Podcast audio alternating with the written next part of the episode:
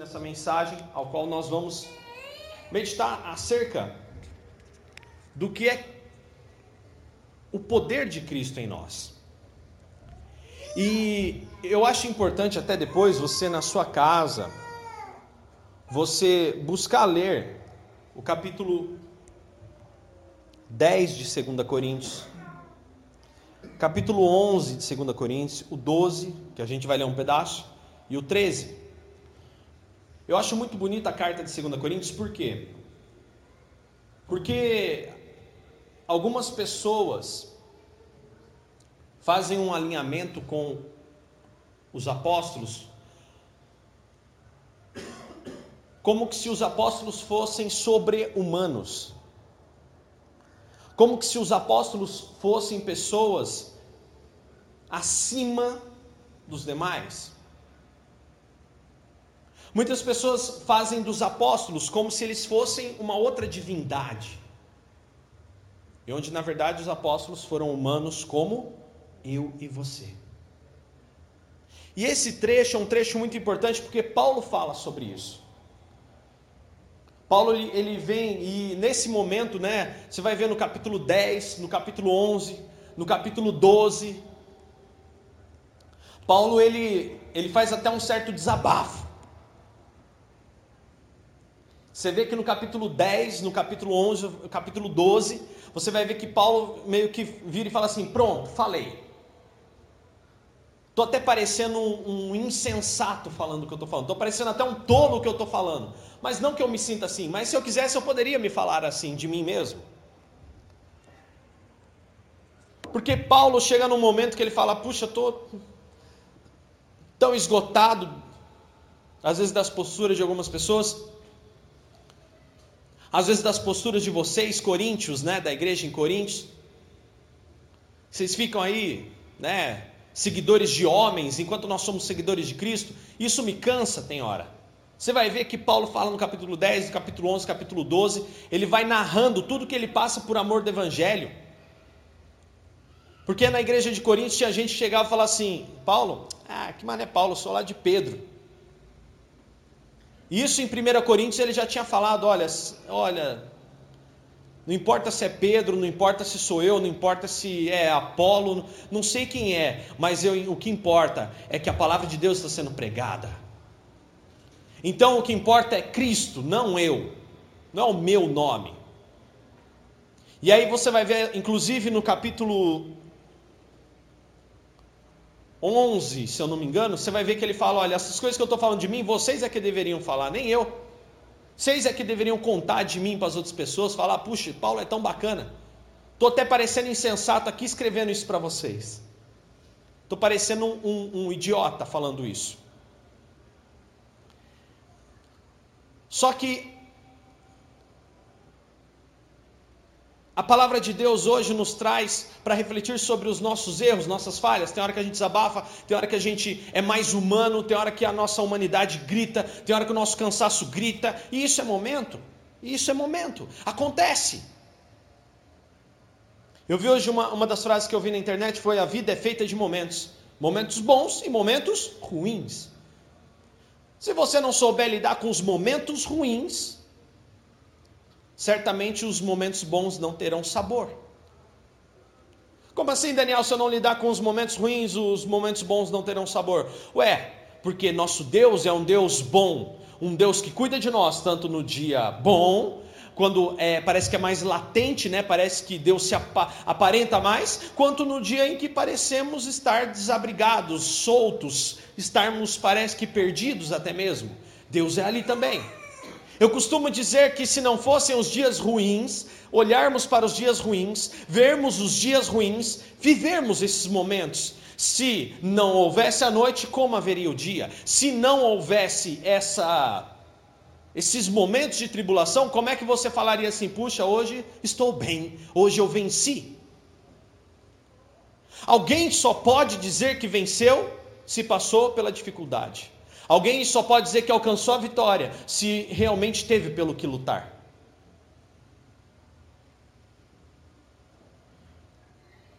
E hoje a palavra que eu trago para o nosso coração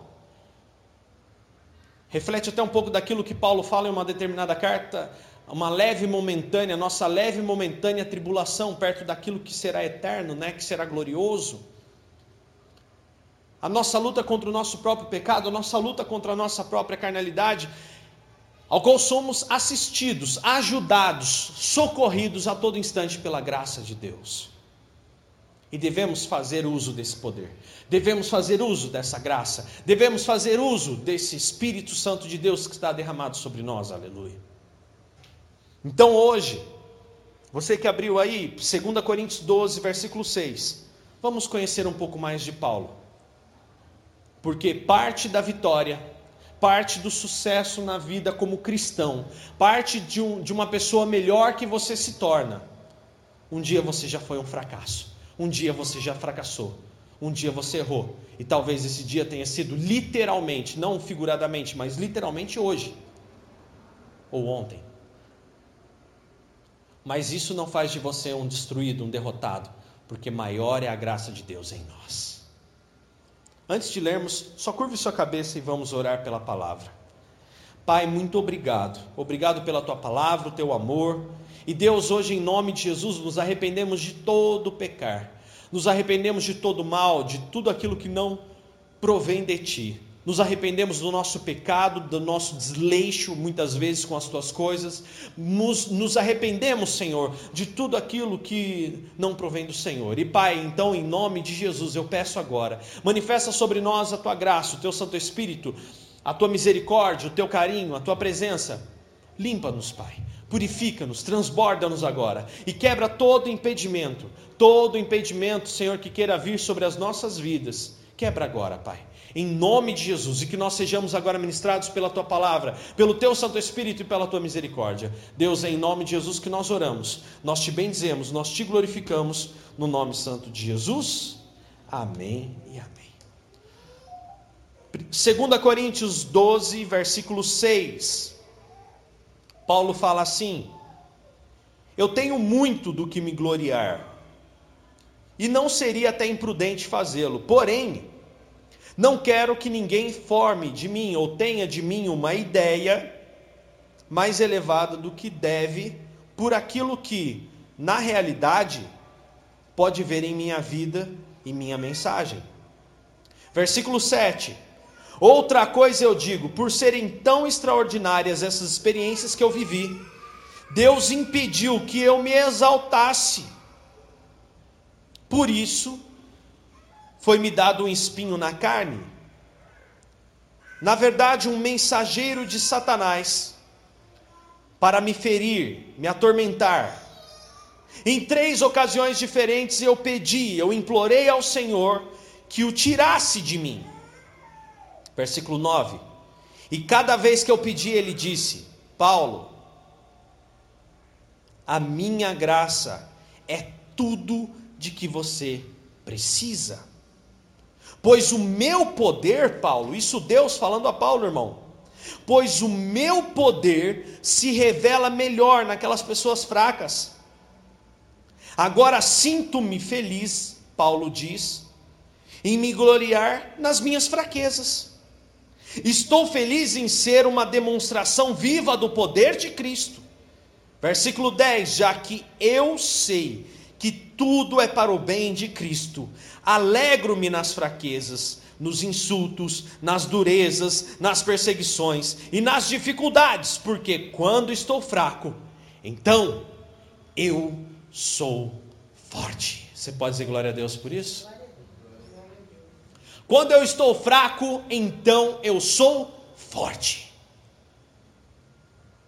O que Paulo fala aqui, só que para que você tenha uma, um entendimento, uma clareza. Dani, que espinho é esse na carne? É um machucado? É realmente literalmente o um espinho? Não, não é. Esse espinho na carne significa algo que afligia a vida carnal de Paulo algo que o afetava na sua vida carnal. E a gente vê pela leitura que o antídoto, a solução para esse espinho na carne, que Paulo fala que esse espinho na carne, na verdade, é um mensageiro de Satanás. Mensageiro é um anjo. Anjo é um espírito maligno, no caso Satanás. Então vinha um espírito maligno, tentava Paulo na sua fraqueza carnal e ele caía. Como isso? É simples. Porque Paulo apresenta como antídoto para esse problema a graça de Deus. E a graça de Deus, que que, que é a graça de Deus? É o favor que eu não mereço.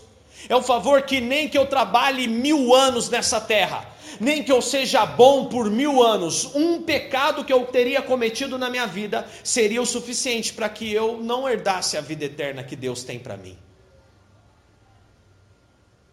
E então o que acontece, Dani? Acontece uma coisa só: Deus derrama sobre nós a sua graça. Ele derrama o seu sangue naquela cruz, na figura, na pessoa de Jesus Cristo, morre naquela cruz, o seu sangue derramado limpa o nosso pecado. Isso se chama graça.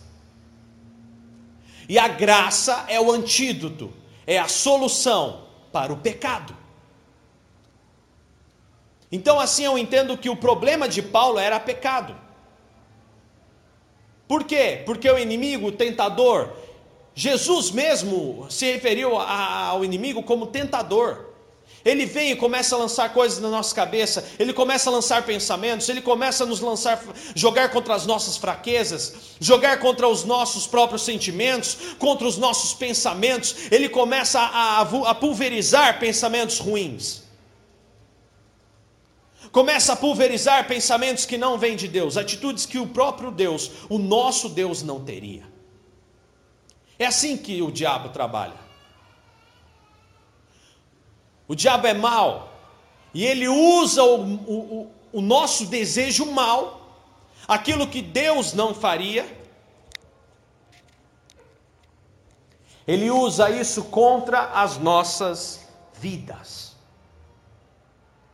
Ah, então você gosta de se embriagar. Então toda vez que você tem um problema, você vai se embriagar. Você toda vez que sofre uma pressão, você se embriaga. Então eu vou pressionar a sua vida eu vou entristecer a sua vida, eu vou provocar coisas ruins na sua vida, para que quanto mais triste você fique, mais você beba. Se você usa drogas, eu vou atormentar a sua vida, vou fazer um inferno na sua vida. Satanás faz isso na vida daquela pessoa porque sabe que aquela pessoa vai recorrer à droga. Satanás faz o inferno na nossa cabeça, Satanás faz o inferno na sua vida para que você recorra ao seu pecado.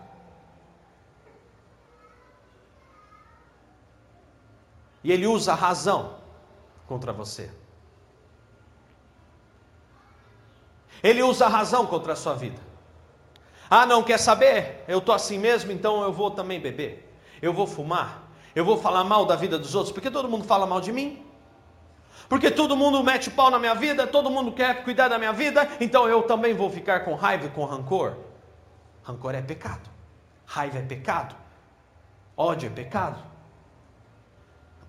Você quer ver um pecado que é recorrente na vida dos cristãos, principalmente de cristãos que se acham libertos, porque acreditam que deixando de beber, deixando de fumar, nunca mais irão pecar. Mas quer ver uma coisa que realmente acontece com os cristãos? É quando são tentados a odiar, tentados a guardar rancor, tentados a achar que a sua razão, na sua vontade de fazer o bem próprio, estão certos. E aí Satanás vai e traz o mensageiro, né? Um outro mensageiro, mas um mensageiro físico, o fofoqueiro. Ele é a personificação de Satanás. Jesus abomina fofoqueiros. Olha, sabe, eu vou falar para você, olha, eu não ia falar não, sabe? Começa com esse papo, irmão.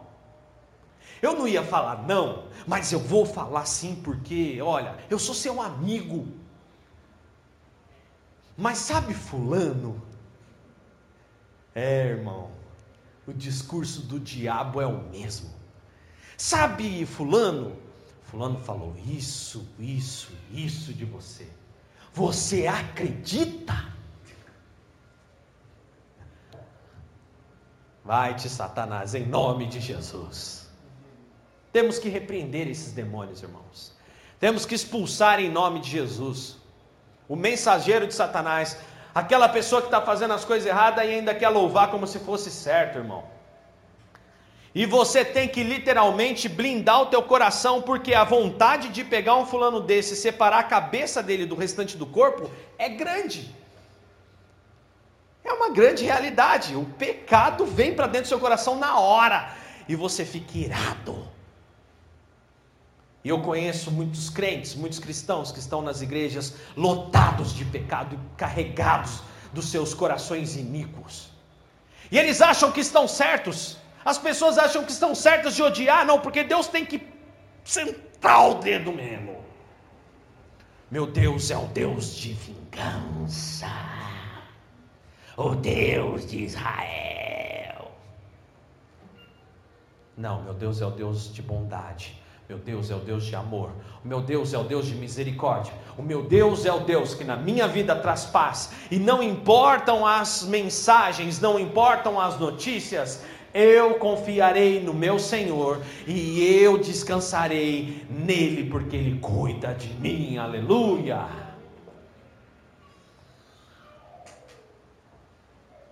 Resisti ao diabo e ele fugirá de vós.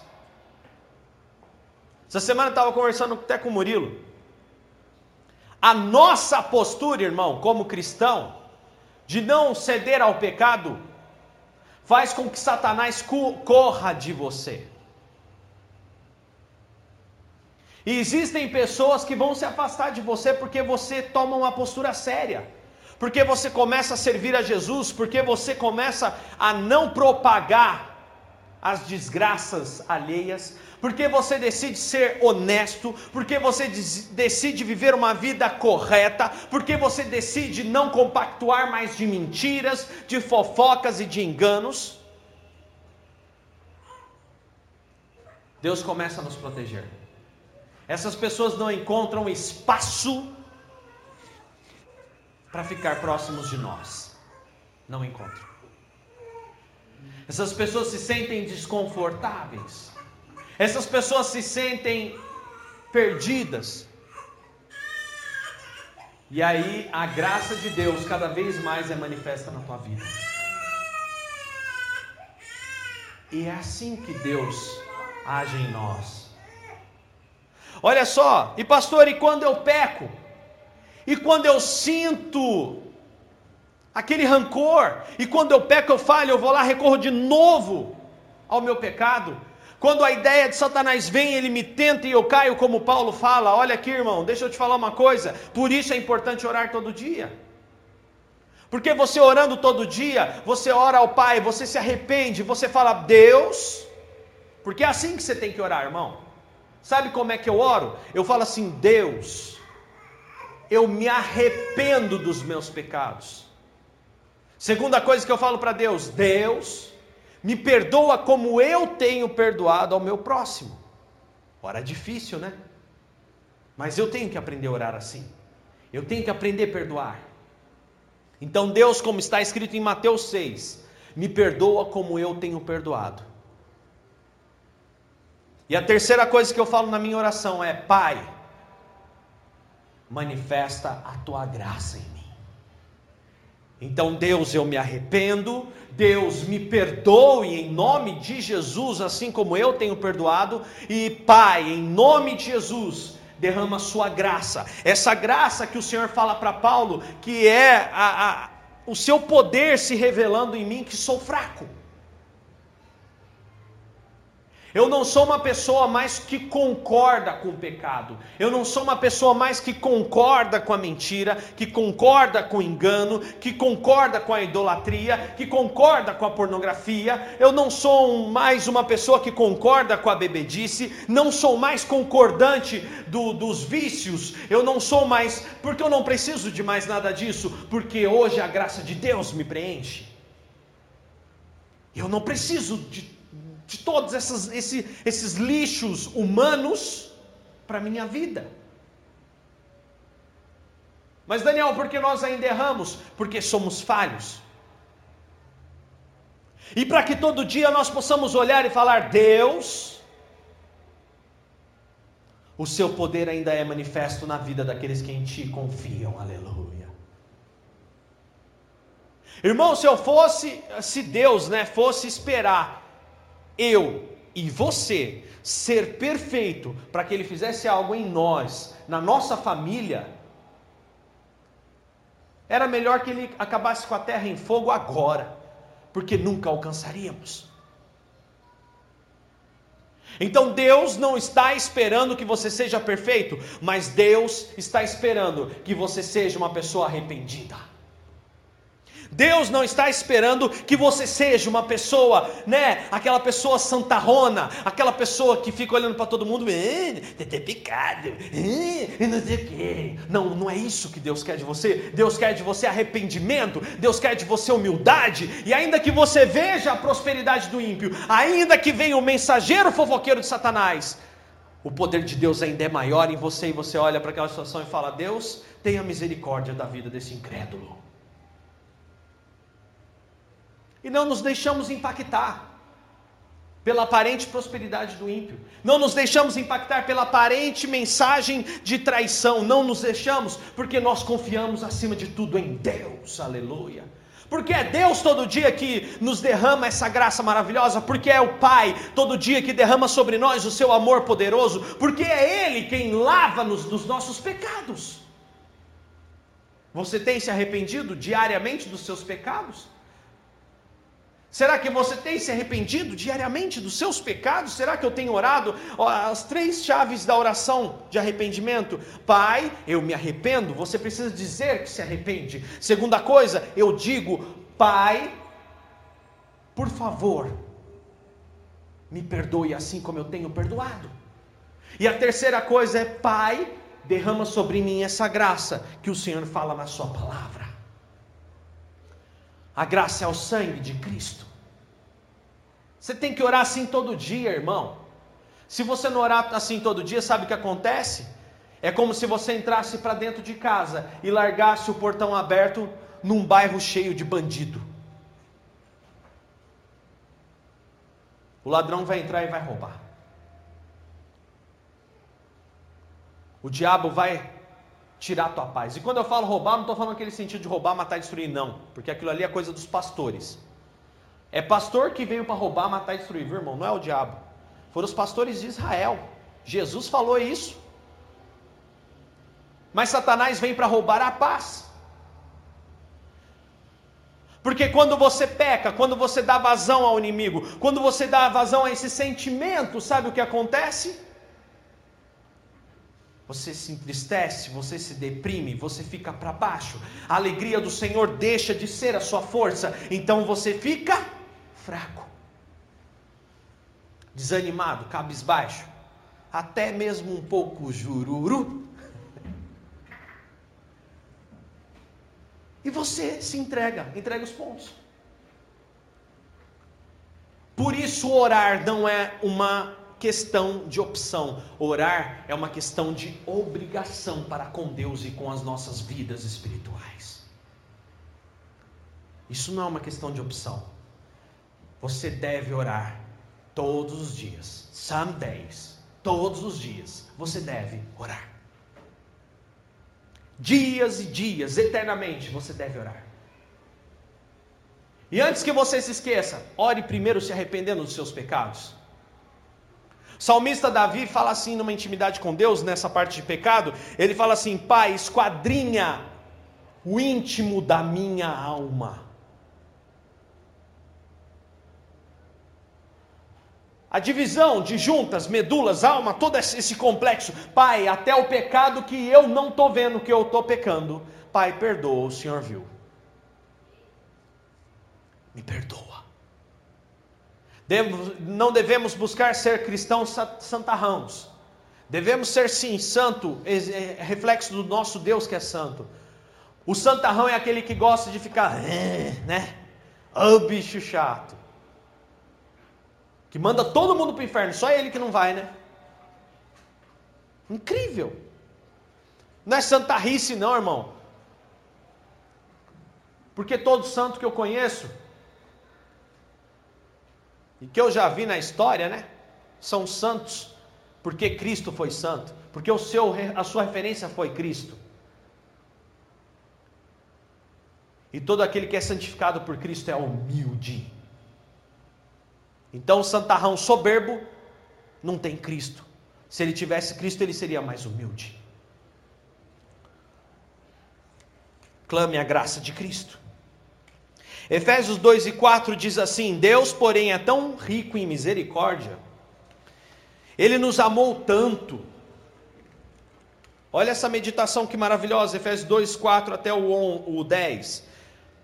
Que embora nós estivéssemos espiritualmente mortos e condenados pelos nossos pecados, Ele nos deu vida.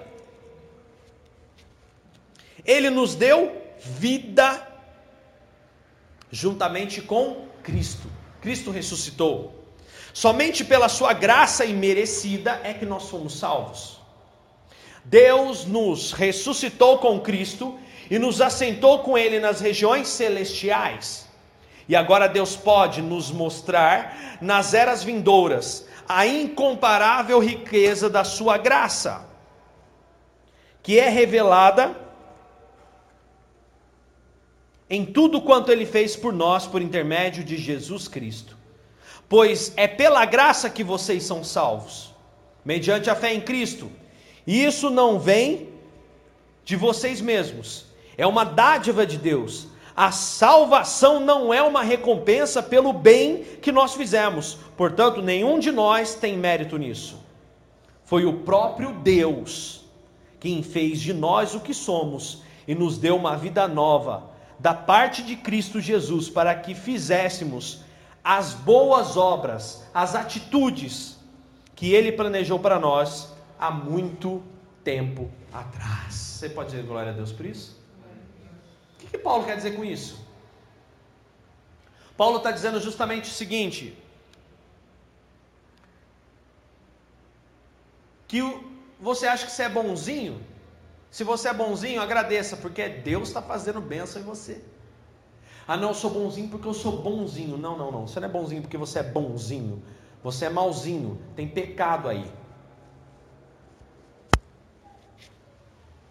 E aí Deus na sua bondade, na sua graça, na sua infinita misericórdia, manifesta-se na sua vida em forma de bondade, e aí você encontra um propósito para fazer a vida de alguém feliz, inclusive a tua.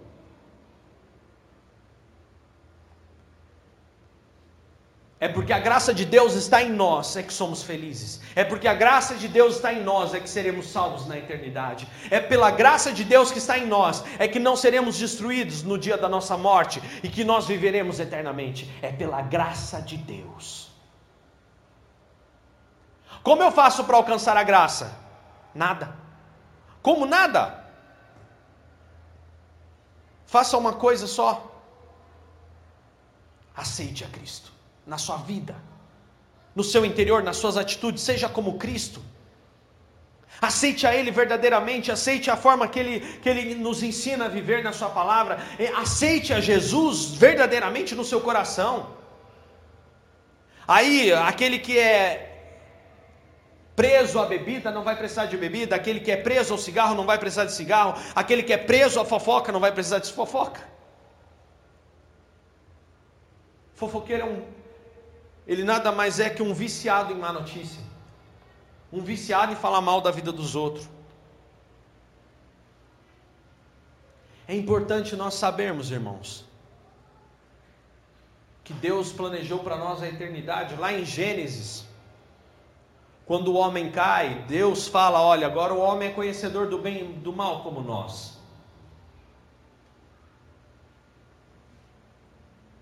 Então o homem não mais poderá comer da árvore da vida, porque a árvore da vida era uma árvore que continha um fruto em que dava vida eterna. Ele não pode ser mais eterno. Perdeu esse direito. Então Deus planejou o homem para ser eterno, sim.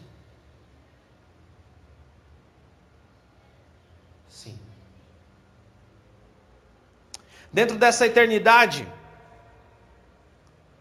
aqui em Eclesiastes 2 e 11, Deus fala assim: todas as coisas têm seu valor quando são feitas na hora certa. Deus colocou o desejo pela eternidade no coração do homem, mas assim mesmo ele não consegue entender completamente os planos e as obras de Deus. Às vezes a gente sente um vazio nas coisas do mundo. A pessoa que, né, quando eu falo disso, o pecado ele promove um vazio. A pessoa que fica fofocando, fofocando, fofocando, mentindo, enganando, falando um monte de besteira, essa pessoa é vazia. A pessoa que gosta de falar mal dos outros, essa pessoa é vazia. A pessoa que, que sei lá, que vive essa vida, tanto, todo tipo, toda espécie de pecado, vivemos um vazio. Se não temos Jesus para sentirmos, para que Ele manifeste essa graça ao qual eu estou pregando aqui para você hoje, e para que nós sejamos preenchidos por esse amor. Um cristão, ele não se apega, ele não é obstinado. Eu ainda falei essa semana para alguns amigos, eu falei, sabe qual a diferença de um cristão? O cristão, ele não é obstinado.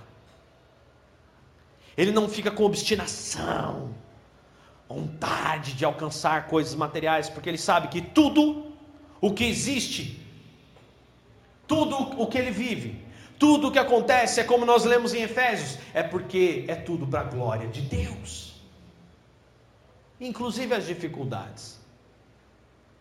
Então, quando uma pessoa aceita Cristo, quando uma pessoa entende o plano maravilhoso de Deus sobre si, quando uma pessoa entende perfeitamente o que é Deus em si, essa pessoa não precisa mais de um carro, essa, essa pessoa não precisa mais de uma casa, essa pessoa não precisa de nada para preenchê-lo, ele precisa para morar, ele precisa porque ele precisa de um teto, precisa se deslocar, ele precisa viver, ele precisa de uma roupa no corpo para não andar nu.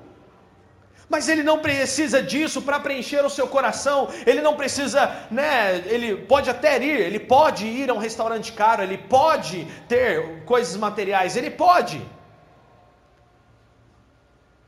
Mas ele não é obstinado a isso, não. Ele sabe que o que está fora aquilo que está como a roupa, como a casa, como o carro, isso não preenche o que está dentro do seu coração.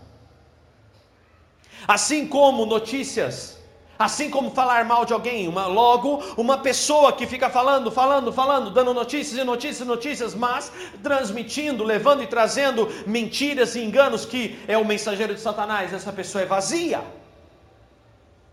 Essa pessoa é completamente vazia. Ore por ela.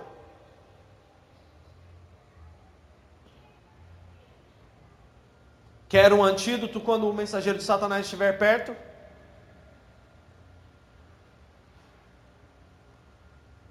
Ore.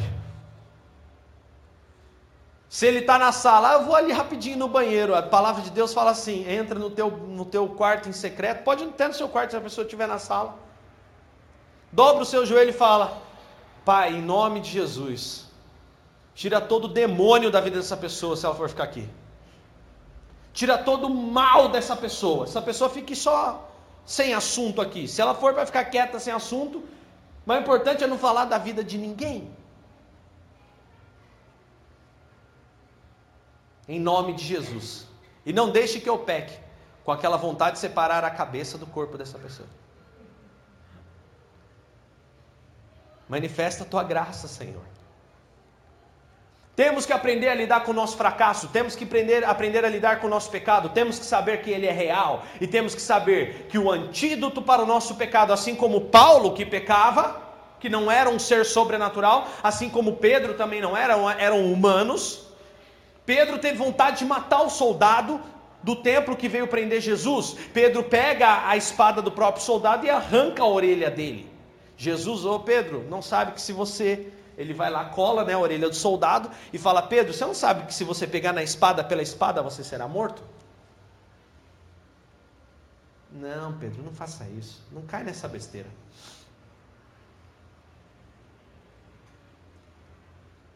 Não é assim.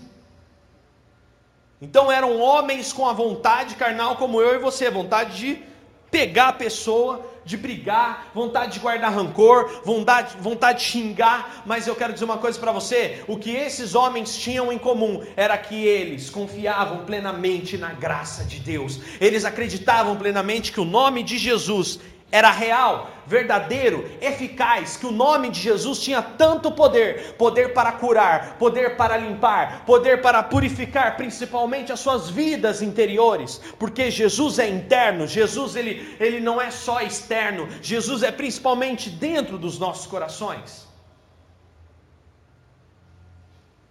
Essa semana mesmo eu vejo, né? Um povo milionário andando pela cidade aí, de carro importado, e aí eu chego numa das minhas empresas, puxa, tivemos que demitir um cliente hoje. Eu, uh, mas não sabia quem era o cliente, depois fiquei triste por saber que era um cristão, que está ganhando dinheiro, e não paga as contas em dia. Isso é triste. Aí você fala assim, mas, mas será que não. Não, é, é você vê que não explica devemos pagar as nossas contas, irmãos. E se por acaso você atrasar uma conta como cristão, não faz que nem um povo ser vergonha que está nas igrejas, não, de fugir do seu credor, não. Vai lá e dá uma justificativa para ele. Olha, eu estou passando aperto, posso pagar de outra forma? E até que eu pague, eu não vou gastar. Eu já devi, irmão. Para todos os meus credores, eu ia lá e falava: Olha, eu estou passando um momento difícil, eu estou lutando para conseguir colocar o pão dentro de casa, mas eu vou pedir uma gentileza: tenha compaixão e tenha, por favor, é, paciência, eu vou pagá-lo. Posso pagar nem que seja 50 reais por mês? Eu posso, eu pago. Isso eu consigo. Não seja um pecador. Ser um pecador, que eu digo nesse sentido, não é que você não vai pecar, não. Nós somos pecadores porque falhamos. É a nossa concepção humana. Sempre vamos falhar. O que eu estou dizendo é não sejamos mau caráteres. Não devemos ser pessoas com um caráter duvidoso. Porque Cristo está em nós. E eu fiquei triste porque no final, quando falaram, era um cristão. Aí eu falei para a proprietária da empresa que nesses dias né, a gente estava falando, tem cliente que a gente demite, moça. Tem cliente que você fala assim, não, obrigado. No mesmo dia que ela demitiu o cliente, no mesmo dia, no mesmo dia, meia hora depois a loja vendeu mais de dois mil reais em pedidos da área deles. Isso é fidelidade. Isso é honestidade, porque Deus é justo com aquele que realmente faz, sabe aquilo ali, as obras do bem que provém de Deus que a gente leu? Porque não existe bondade do capeta, irmão. Não existe bondade do inimigo. O inimigo é mau. O inimigo, ele quer realmente nos tentar a fazer o que é errado. Ele quer que nós morramos. Ele quer nos ver vazios. Mas se nós pensamos em fazer algo bom, se nós estamos pensando em promover a paz, se nós estamos pensando em realmente agir de forma poderosa, saiba, Deus está nesse negócio, porque não é somente para mim. Não devemos ser pessoas que concordam com o pecado, a iniquidade que nós falamos aqui no estudo sobre pecado. Então, irmão, hoje você tem uma coisa poderosa ao teu favor. Chama-se graça. A graça de Deus manifesta através de Cristo naquela cruz. Você não pode passar um dia sem orar. Você não pode passar um dia sem dobrar os seus joelhos ou sentar na beira da sua cama ou até mesmo sentado à sua mesa tomando o seu café, parar um minuto e falar assim: Senhor, eu me arrependo. Senhor, por favor, me perdoe assim como eu tenho perdoado. E Senhor, manifesta a tua graça em nome de Jesus. Eu me arrependo. Senhor, me perdoe assim como eu tenho perdoado e manifeste a sua graça em mim, em nome de Jesus. São essas três coisas que você tem que fazer uso, irmão, porque senão o pecado vai nos vencer. O pecado vai te vencer e você nunca vai se sentir leve, você nunca vai ficar plenamente feliz. Devemos orar, devemos buscar a Deus enquanto se pode achar. Porque haverá um momento em que as pessoas que se enganam nos seus próprios desejos irão querer a presença de Deus e não terão. Haverá um dia que a presença de Deus será removida da terra. Haverá um momento em que Deus irá falar: chega, eu irei tra trazer a juízo tudo o que a humanidade já fez. Agora eu vou dar um basta. Isso está próximo, irmãos. Devemos ser cristãos fiéis, devemos perdoar, devemos realmente andar em amor, devemos andar em justiça, sim. O que, que é justo? Pratique o que é justo. Mas devemos andar acima de tudo em amor. Fique em pé em nome de Jesus.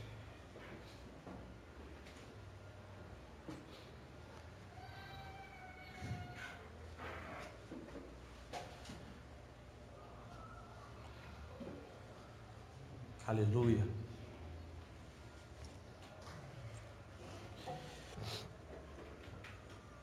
Sabe, irmãos, o nosso erro muitas vezes é deixar de praticar o que temos que praticar. Eu falei para uma pessoa esses dias, eu falei que existem coisas que são inegociáveis. Esse mundo de facilidades fala que você só pode fazer o que você gosta que você só pode fazer o que você acha gostoso, que vai te trazer o bem instantâneo. E não é verdade isso. Tinha um ditado da minha avó que dizia assim: o que arde cura, que aperta segura. Né? Que arde cura o que aperta segura. Então,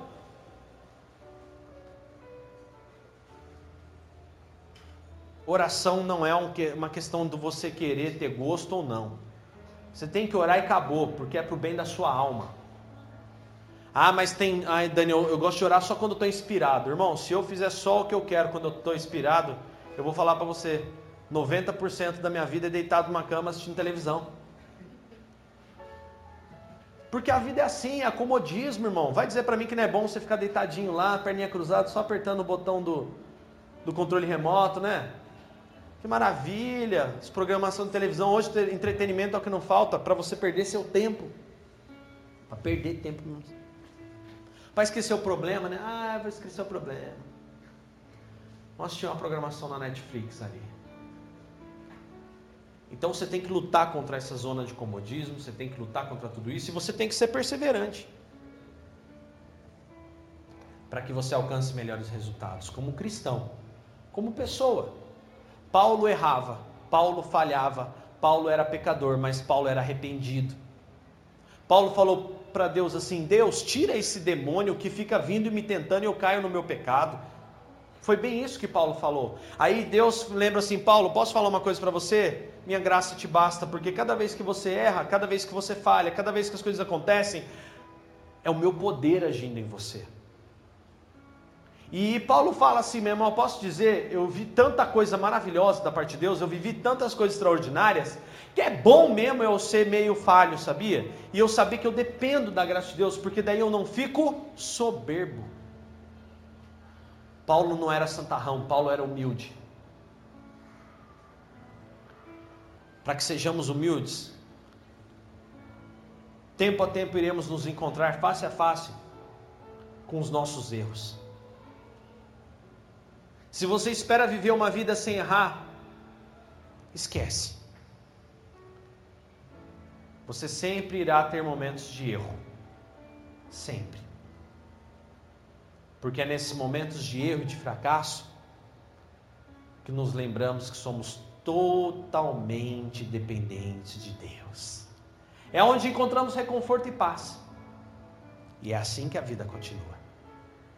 E aí nos motivamos, nos levantamos, caminhamos, deixamos para trás. Aí o alcoólatra já não bebe mais, o tabagista já não se enfia no, no, vício do cigarro, aquele que era drogado já não se droga mais, porque agora a mente dele está livre, porque ele sabe que os erros dele são erros que estão ali para mostrar a ele que ele pode ser melhor, que ele pode avançar, que ele pode mudar, e que até o último dia da vida dele Deus estará ali ao seu lado, dizendo: A minha graça é o que você precisa. Então vamos orar neste momento. Vamos colocar no nosso coração agora aquilo que realmente nós temos falhado e vamos aprender a clamar a graça de Cristo. Pai, nós estamos aqui hoje reconhecendo os nossos pecados. Assim como Paulo que era falho, nós também somos, nós também pecamos, nós destituídos fomos da graça, mas o Senhor, ó Pai, com um poder maravilhoso, aquilo que era até impossível para o homem, o Senhor conseguiu, que era perdoar os nossos pecados, nos garantir de volta a vida eterna e cumprir o seu plano de eternidade. Pai, por isso nós te louvamos hoje, por isso te bendizemos, por isso te glorificamos, por isso te adoramos. E Pai, muito obrigado. Obrigado pelo teu amor, obrigado pela tua misericórdia. Manifesta hoje sobre cada vida neste lugar a tua graça. Manifesta sobre a minha vida a tua graça. Manifesta sobre nós agora, a palavra que sai dos nossos lábios é nos arrependemos, Senhor, porque realmente pecamos, porque falhamos, porque às vezes não ficamos firmados na rocha, porque a nossa carnalidade ainda grita, Pai. Então, Pai, em nome de Jesus, manifesta sobre nós a tua graça, perdoa-nos assim como temos perdoado.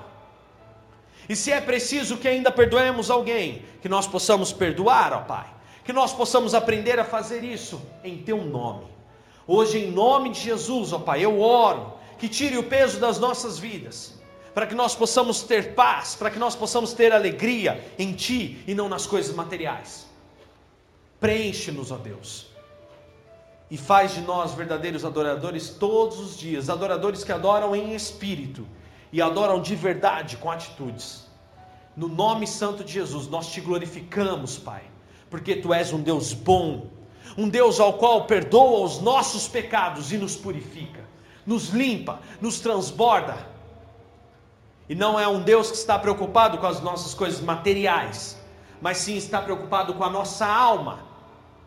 Em nome de Jesus, ó Deus. A nossa oração hoje é: nos arrependemos e manifesta em nós a tua graça. Reconstrói o nosso ser reconstrói o nosso coração e a nossa vida, no nome santo de Jesus, aquele que vive e reina para todo sempre. Amém e amém, em nome de Jesus. Você crê nisso? Diga assim: Eu creio, em nome de Jesus. Você pode aplaudir ao Senhor? Glória a Deus.